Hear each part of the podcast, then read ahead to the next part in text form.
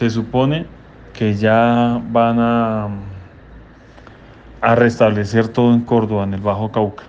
Pero resulta que en Barranca Bermeja hoy tenemos otro cierre porque se atravesaron cinco o seis personas que tienen problema con el tema de los pozos petroleros que hay allá y así sucesivamente se va trasladando un cierre para un lado, un cierre para el otro lado del país y realmente no solo los transportadores están bloqueados o pueden estar bloqueados en cualquier momento, somos todos los colombianos.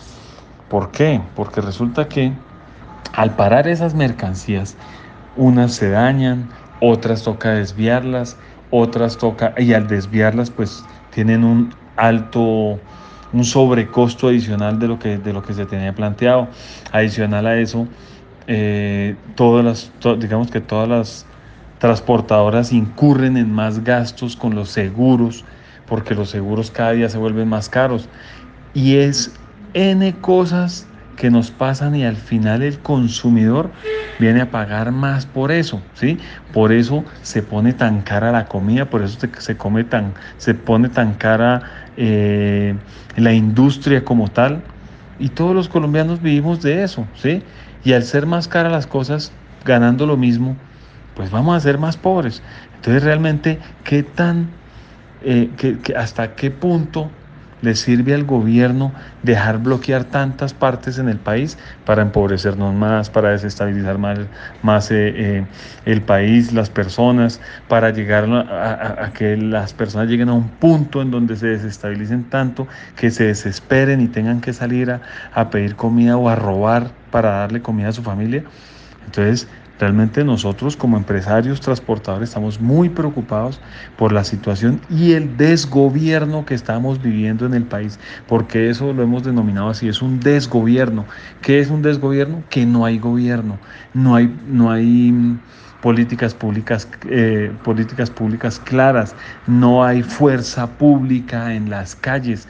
Hoy tuve una reunión en el Ministerio de Defensa con, con unas personas, un coronel del ejército y con un coronel de la policía, en donde yo les planteaba, les decía, venga, es que las personas se están cerrando y se están poniendo en los peajes y no quieren hacer nada, los mismos policías y el mismo ejército, venga, salga a las carreteras porque resulta que estamos tan vulnerables en las vías que donde está la, digamos, las vías malas, donde hay huecos, el conductor tiene que parar, coger el hueco con mucho cuidado.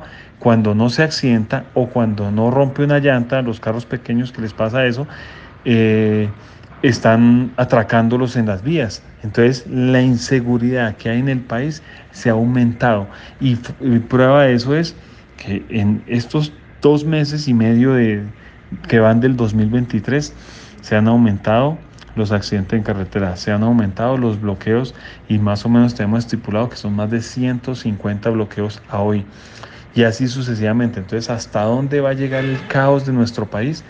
Hasta que realmente nosotros tengamos que parar y, ahí sí nosotros llegar a hacer un paro, es la pregunta.